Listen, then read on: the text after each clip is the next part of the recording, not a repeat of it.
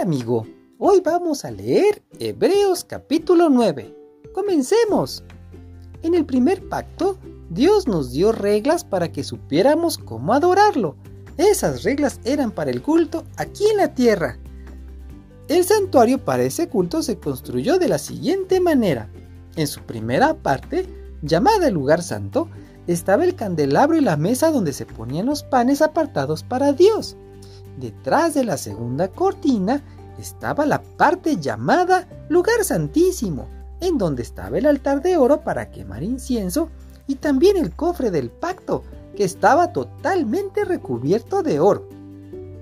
En el cofre había una jarra de oro que contenía maná, el bastón de Aarón que había vuelto a florecer y las tablas de los diez mandamientos. Encima del cofre se pusieron las estatuas de dos seres alados, los cuales cubrían con sus alas la tapa del cofre y representaban la presencia de Dios. Pero de momento no hace falta entrar en detalles. Así estaban dispuestas todas las cosas en el santuario. Todos los días los sacerdotes entraban al lugar santo para celebrar el culto. Pero en, el lugar santísimo solo podía entrar el jefe de los sacerdotes, y esto solo una vez al año. Entraba llevando la sangre de los animales que él y el pueblo ofrecían para pedir perdón a Dios cuando pecaban sin darse cuenta. De este modo, el Espíritu Santo da a entender que cuando aún existía el santuario, la entrada al lugar santísimo no le estaba permitida a cualquiera. Todo esto se hizo así para mostrarnos lo que ahora es más importante. No podemos sentirnos perdonados solo por haber ofrecido ofrendas y sacrificios en el culto. Todo esto son reglas que tienen que ver con comidas, bebidas y ceremonias de purificación, que nos preparan para el culto. Las reglas indican lo que se debe hacer, pero no nos ayudan a cambiar nuestra manera de vivir. Esas reglas sirven solo mientras Dios no las cambie por algo mejor. Pero ya Cristo vino y se ha convertido en el jefe de sacerdotes, y a Él le debemos todo lo bueno que ahora nos pasa, porque el santuario donde Él es sacerdote es mejor y perfecto. No lo hizo ningún ser humano, así que no es de este mundo. Cristo no entró a ese santuario para ofrecer a Dios la sangre de animales, sino para ofrecer su propia sangre. Entró una sola vez y para siempre. De este modo, de una vez por todas nos libró del pecado. De acuerdo con la religión judía, las personas que estaban impuras no pueden rendirle culto a Dios, pero serán consideradas puras si se les rocía la sangre de chivos y toros y las cenizas de una becerra sacrificada. Pues si todo esto tiene poder, más poder tiene la sangre de Cristo, porque por medio del Espíritu, que vive para siempre, Cristo se ofreció a sí mismo a Dios como sacrificio sin mancha ni pecado. Su sangre nos purifica, para que estemos seguros de que hemos sido perdonados y para que podamos servir a Dios que vive para siempre. Así, por medio de Jesucristo, entramos en un nuevo pacto con Dios, porque Jesucristo murió para que Dios nos perdonara todo lo malo que hicimos cuando servíamos al primer pacto.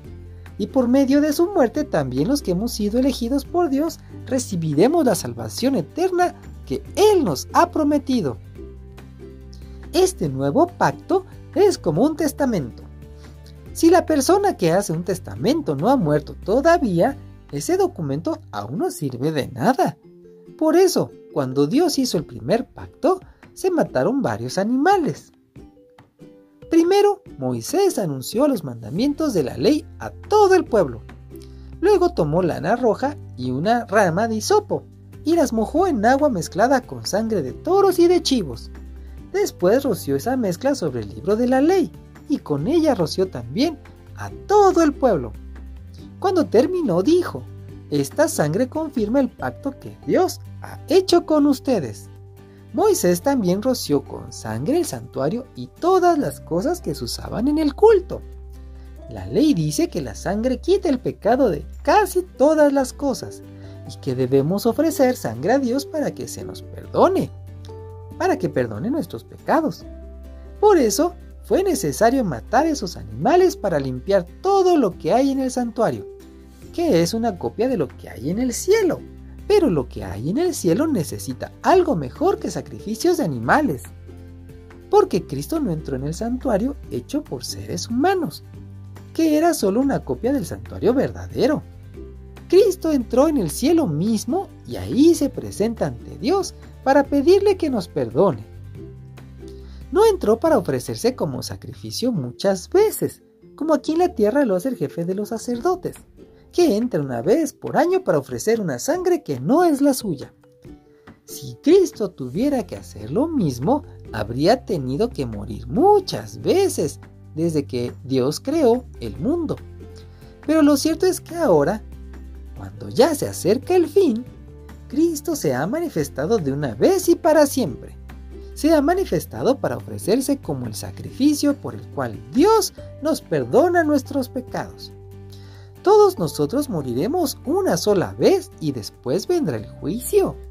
De la misma manera, Cristo se ha ofrecido una sola vez para que muchos seamos perdonados de nuestros pecados. Después Él volverá otra vez al mundo, pero no para morir por nuestros pecados, sino para salvar a todos los que esperamos su regreso. Fin del capítulo 9. Mañana continuamos, amigo. Adiós. Música